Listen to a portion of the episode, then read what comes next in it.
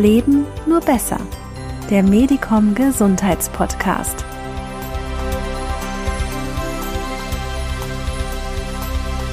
Gut, ich darf Herrn Magister Bernhard Penz bei uns im Medicom Podcast begrüßen. Schönen guten Morgen, Herr Penz. Schön, dass Sie Zeit für uns haben. Herr Penz ist klinischer Psychologe, Gesundheitspsychologe, Notfallpsychologe und auch Militärpsychologe. Und ich freue mich sehr, dass er mit mir heute zum Thema herausfordernde Situationen, Ängste und den Umgang mit Krisensituationen sprechen wird. Ja, guten Morgen. Schöne Grüße auch von meiner Seite an Sie und an Sie alle. Dankeschön. Herr Magister Penz, zum Ersten würde ich ganz gern wissen, wie Sie als Psychologe, wie sie, wie eine Krise oder herausfordernde Situation definiert wird oder wann würde man sagen, man befindet sich in einer, in einer Krisensituation? Also eine Krisen, unter einer Krisensituation oder äh, für Menschen verstehen wir eine Situation, wenn die Lösung des Problems oder eine bestimmte Situation die gewohnten Problemlösungsstrategien einer Person nicht mehr oder, oder nur mehr eingeschränkt zur Verfügung stehen. Und die eigenen Bewältigungsstrategien nicht unmittelbar zur Verfügung stehen. Dann entstehen Krisensituationen. Also wenn der Ausgleich zwischen der Schwierigkeit der Problemstellung und der Verfügbarkeit von Lösungsmöglichkeiten nicht mehr gegeben ist, dann kommen wir als Mensch einfach in eine schwierige Situation, die dann zu einer Problemstellung oder zu einer Krise, wenn das also die Verhältnismäßigkeit größer ist, dann kommt es zu einer Krise.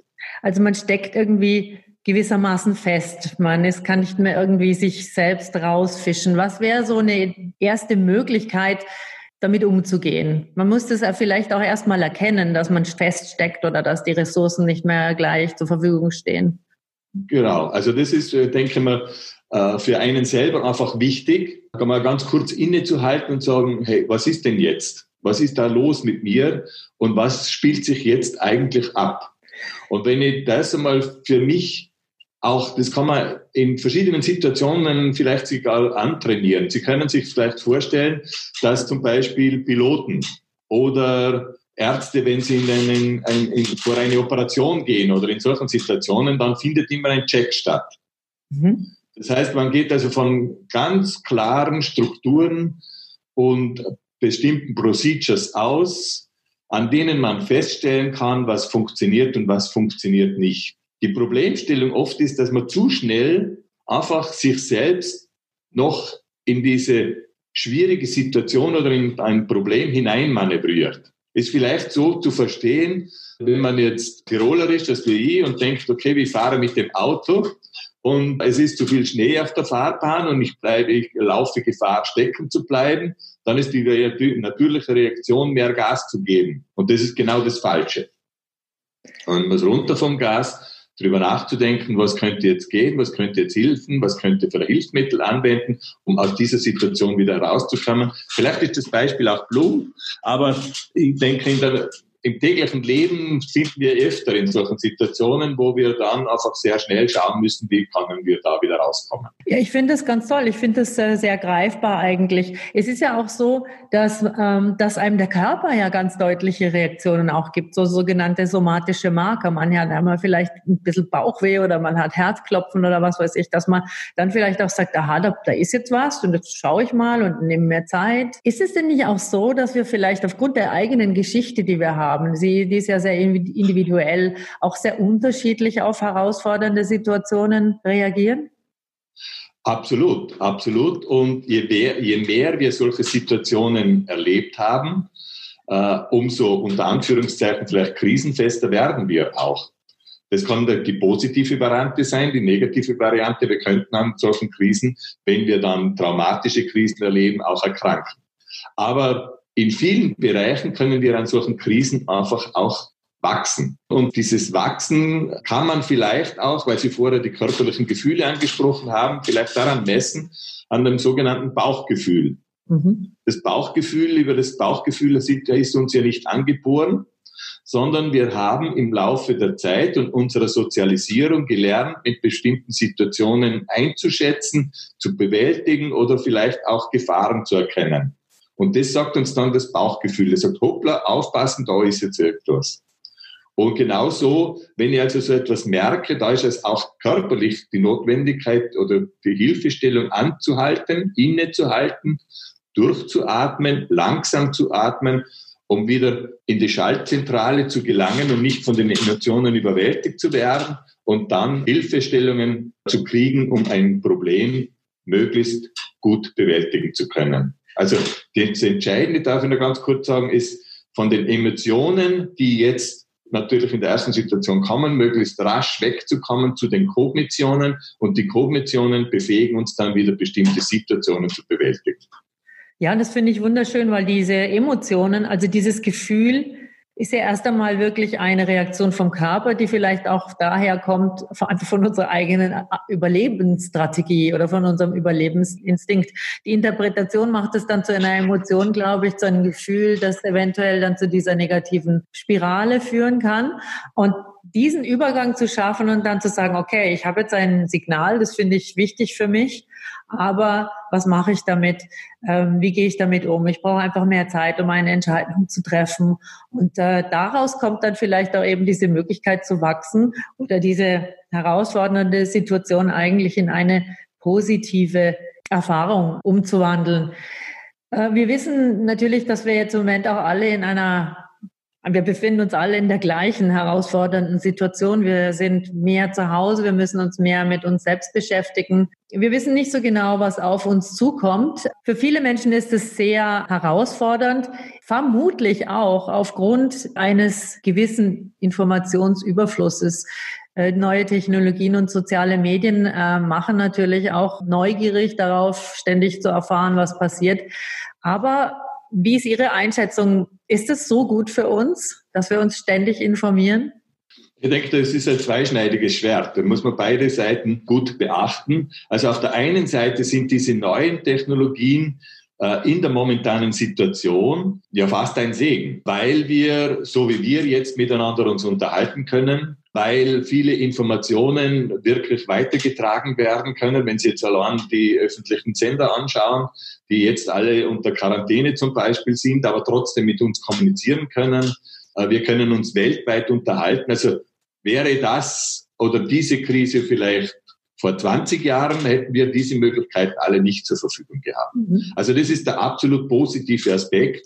Und ich bin hundertprozentig überzeugt, wir werden aus dieser Krise lernen, dass uns die Medien ermöglichen, unser Leben in vielen Bereichen zu erleichtern, einerseits. Andererseits vielleicht die, die Bewegungen nicht so viel machen zu müssen, also nicht mehr so viel äh, Meetings fliegen müssen, um uns auszutauschen, sondern das genauso machen können, wie wir es da hier machen.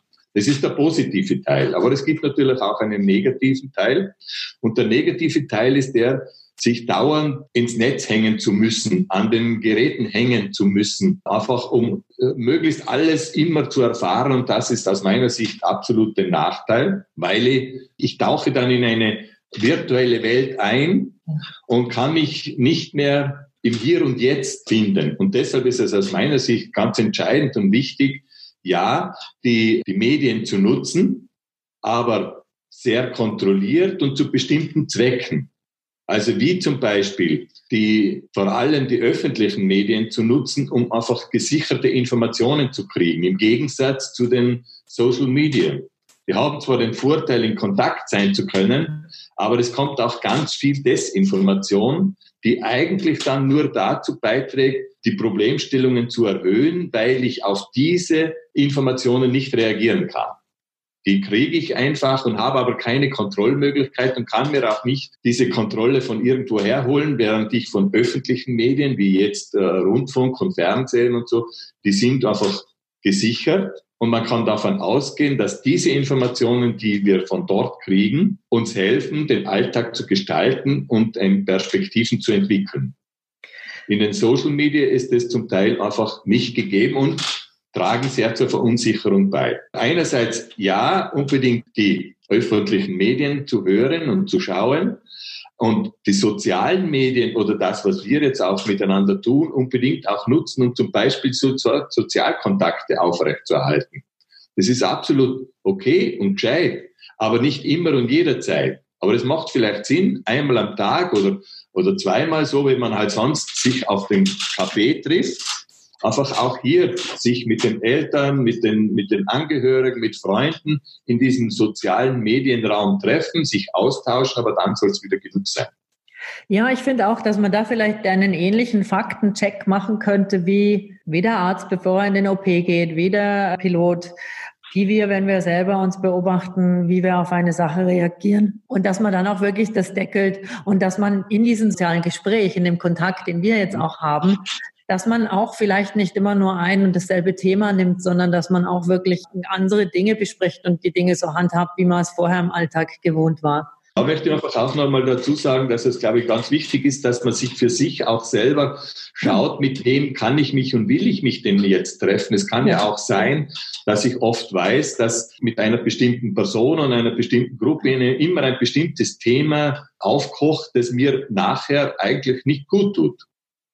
Ja, sehr gut. Sehr Deshalb ist es einfach gescheit, sich jene Gesprächspartner oft auszusuchen, äh, die mir gut tun aber dann auch wieder anderen wieder selbst versuchen gut zu tun, so dass man das auch durchaus ein bisschen steuern kann. Weil wenn ich, ich bin ja sonst auch in der Lage, dass ich sage, heute treffe ich mich mit A oder B oder heute habe ich eigentlich keine Lust drauf. Und so könnte man das auch da steuern. Ja, das ist also, ich glaube, das ist sehr wichtig, dass die Menschen, dass jeder weiß, dass er seine eigene Möglichkeit hat zu entscheiden, das tut mir gut und das tut mir nicht gut und dass es die Erlaubnis gibt, Nein zu sagen oder Ja zu sagen zu bestimmten Dingen. Das ist jetzt eine, finde ich, sehr, sehr gute Gelegenheit, die man einfach auch nützen kann. Unbedingt, ja. Ich möchte Sie gerne ansprechen auf Ihre Erfahrungen ähm, in äh, massiven Krisensituationen. Haben Sie Menschen begleitet? Sie waren äh, hilfreich äh, in Thailand beim Tsunami. Es hat ein großes Seilbahnunglück gegeben hier in Österreich vor einigen Jahren und sie haben auch Soldaten, die aus dem Tschad zurückkamen, begleitet. Das sind also Menschen gewesen, die wirklich, sie waren für die Einsatzkräfte, glaube ich, zuständig in Thailand. Das sind also Menschen, die tatkräftig geworden sind in einer extrem herausfordernden Situation. Was konnten Sie da beobachten? Also ich glaube, ein ganz wichtiger Punkt ist, äh, Einsatzkräfte dahingehend zu unterstützen, dass sie in ihren Fähigkeiten und Fertigkeiten bleiben können.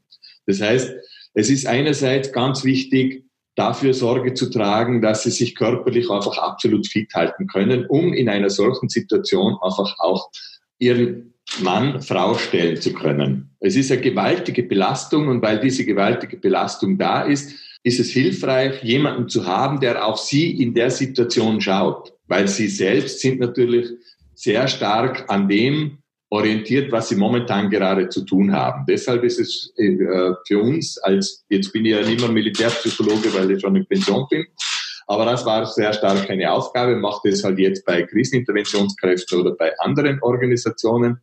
Aber darauf zu schauen, dass Einsatzkräfte und auch Führungskräfte in der Lage bleiben, das zu tun, was sie tun müssen. Und wie machen das fängt an bei der körperlichen Leistungsfähigkeit und äh, fängt aber auch an und hört auf bei der physischen und psychischen Leistungsfähigkeit. Also gerade zum Beispiel rechtzeitig zu schauen, dass die Pausen eingehalten werden, dass nach belastenden Situationen wie zum Beispiel Kaprun oder Galtür oder durchaus auch Tsunami, dass es einen Raum gibt, wo man sich über bestimmte Dinge einfach austauschen kann. Weil die Gefahr ist relativ groß, dass man das Erlebte mit nach Hause nimmt. Und wenn man es mit nach Hause nimmt, muss man sich mit irgendjemandem darüber austauschen, weil es gar nicht anders geht. Und dann werden meistens Angehörige auch zu Betroffenen die aber dann gar nicht helfen können, weil sie mit der Situation erstens diese Rahmenbedingungen nicht kennen, das Umfeld nicht kennen und dadurch eigentlich keine Hilfestellung für die betreffende Person sein kann. Und das ist die Aufgabe von Notfallpsychologen in dem konkreten Fall, ein Forum zu schaffen, einen Raum zu schaffen, wo man sich über das Erlebte austauschen kann, um für sich wieder Sicherheit und Kraft zu kriegen, in neue Aufgaben zu, zu kommen. Gerade Einsatzkräfte haben eine besondere Herausforderung, dass sie, wenn sie an dem Ereignis, das sie erlebt haben, hängen bleiben, mit diesem Resterlebnis in ein neues hereingehen unter Umständen ihnen genau diese Kraft fehlt und diese Energie fehlt, die sie brauchen, um neue Aufgaben zu bewältigen. Also nehmen wir zum Beispiel einen Feuerwehrmann, äh, der hat vor kurzem jemanden aus einem Verkehrsunfall mit der Bergeschere herausgeschnitten. Und er würde jetzt in einen neuen Einsatz gehen und würde sich an diese Bilder erinnern, die er damals gehabt hat. Und die könnten ihn dann in seiner Aufgabenstellung wirklich behindern. Deshalb ist es notwendig, jeden Einsatz nicht nur technisch, planerisch, führungsmäßig nachzubereiten, sondern auch psychologisch nachzubereiten, um wieder voll fit in die nächste Aufgabe zu gehen. Aber ist es denn nicht auch unglaublich beeindruckend, wie hoch die Belastbarkeit eigentlich ist, wenn die Rahmenbedingungen gegeben sind oder wie, wie viel wir eigentlich, wie viel mehr wir können, als wir glauben? Das, ist, das zeigt sich ja jetzt auch in, in, in der momentanen Situation. Es ist ja unglaublich, was alles möglich ist. Äh, nicht nur bei Einsatzkräften, sondern auch bei der, bei, der, bei der Bevölkerung. Und da zeigt sich schon immer wieder, dass wenn wir als Menschen gefordert sind, dann können wir Unheimliches leisten.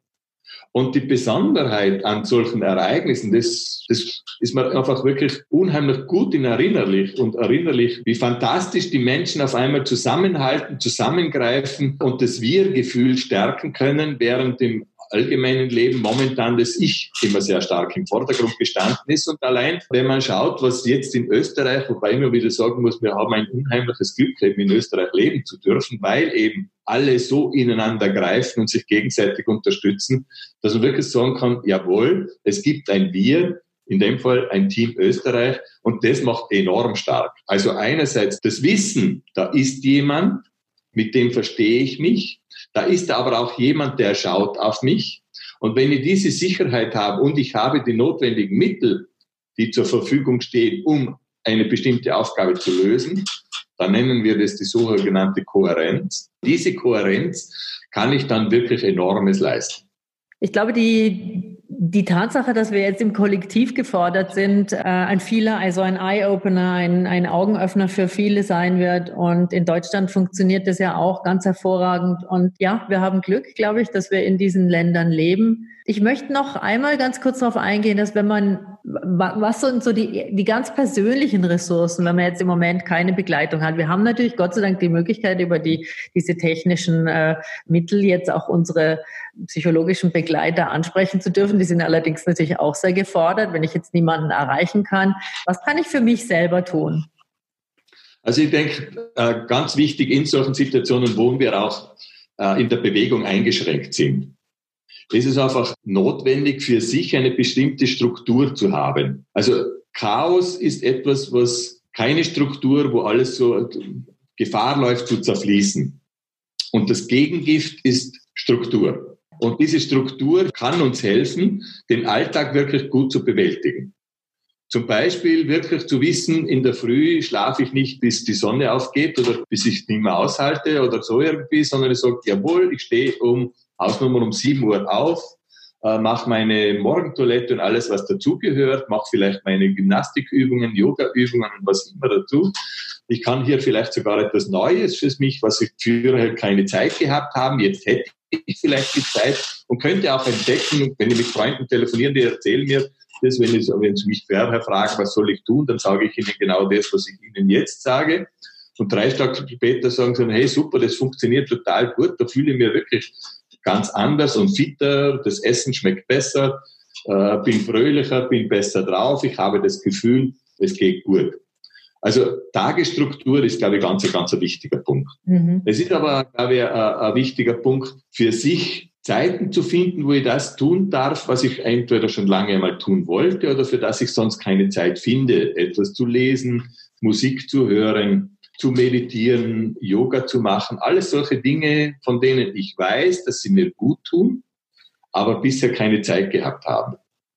Dann ist natürlich ein ganz entscheidender Punkt, glaube ich, wirklich auch die Ernährung, weil wir Gefahr laufen und natürlich den ganzen Tag vielleicht den vollen Kühlschrank vor uns haben und, die, und, und dadurch einfach auch oft äh, verleitet werden und dann sind noch viele Süßigkeiten eingekauft.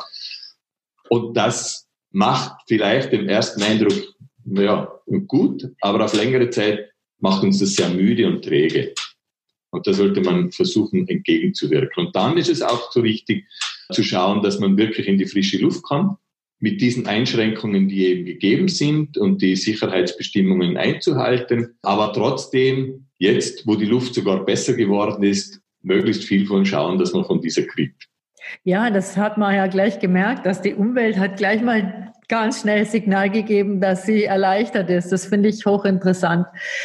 Äh, ich möchte zum Abschluss noch ganz kurz auf den Begriff der Resilienz eingehen, der jetzt ja auch immer wieder schwirrt. Wir müssen auf unsere Resilienz zugreifen. Die schlummert in uns Alten. Aber für viele ist es immer noch so ein, ich weiß eigentlich gar nicht so genau, was das bedeutet. Es kommt, äh, soweit ich weiß, aus der Physik, dieser Begriff, dass ein Gegenstand, wenn er verformt worden ist, wieder seine ursprüngliche Form zurückgewinnen äh, kann. Vielleicht können Sie ein bisschen erklären, was das, was das in Bezug auf den Menschen bedeutet und ob wir alle Zugriff zu dieser Resilienz haben und wenn ja, wie? Also ja, Resilienz ist in aller Munde äh, und will es versuchen, ganz einfach zu erklären. Wenn Sie vielleicht bei Ihnen im, im Garten hinausschauen, dann sehen Sie vielleicht eine Birke. Und eine Birke ist für mich so der Inbegriff von Resilienz. Nämlich insofern, als die Birke schön duftend ein wunderschöner Baum. Wenn drei Birken beieinander stehen, entstehen noch besondere Assoziationen. Und wenn jetzt ein Sturm aufkommt, ein Wind aufkommt, dann biegt sich diese Birke. Und die biegt sich manchmal so stark, dass sie sogar mit dem Wipfel am Boden aufkommt. Aber sie springt wieder zurück in ihre ursprüngliche Form. Und das ist das, was wir unter Resilienz verstehen. Das heißt, eine bestimmte Biegsamkeit, Anpassungsfähigkeit an bestimmte Situationen, ohne dabei unterzugehen. Und das heißt aber auch manchmal einfach nachzugeben und nicht immer genau standhalten zu müssen oder dagegenhalten zu müssen, sondern zum Beispiel, das heißt nicht, wie eine Fahne im Wind, sondern wie eine Birke im Wind sich bewegt, nämlich sich versucht, ihre Kraft und ihr Leben zu erhalten, indem sie sich biegt, mit dem Wind geht und wieder zurückschwimmt. Und das ist das, was wir in unserem Leben versuchen sollten. Wenn Schwierigkeiten, wenn Probleme auf uns zukommen, diese anzupacken, wenn sie nicht packbar sind, dann uns entsprechend vielleicht auch da und dort aus der Situation hinaus zu bewegen aber trotzdem dann wieder zurückzugehen und sagen, ja, hier stehe ich und hier bin ich und ich mache was. Dazu braucht es bestimmte Voraussetzungen äh, und die Voraussetzungen sind einfach im Alltag zu schaffen. Und das ist nichts Neues, immer wieder dasselbe. Physische, psychische Gesundheit, Ernährung, soziales Umfeld, Freunde, gut eingebettet sein, das ist das, was wir unter Resilienz verstehen. Das heißt, wir sind Menschen, die im Becken der Menschen eingebettet sind, und jeder und jede schaut auf sich selbst und auch auf die Gemeinschaft. Und wenn das gut funktioniert, dann können wir wirklich so mit der Natur uns bewegen, resilient sein und auch die größten Krisen gut überstehen. Wunderbar, das ist eigentlich schon ein wunderschönes Schlusswort, Herr Penz. Ich, ich glaube, das können wir wirklich so stehen lassen. Es geht darum, uns gut um uns selbst zu sorgen und somit auch um die anderen uns anzupassen und unsere eigene Form zu erhalten. Also das finde ich wirklich sehr, sehr schön. Ja. Ich bedanke mich sehr herzlich für dieses Gespräch, ich wünsche Ihnen alles Gute und uns allen, auch unseren Hörern, gesund bleiben, gut auf sich schauen, sich anpassen und dann schaffen wir das auch alle gut gemeinsam. Vielen Dank. Dankeschön. Auch Ihnen alles, alles Gute. Ihren Leserinnen und Lesern alles Gute, viel Gesundheit und bleiben Sie gesund.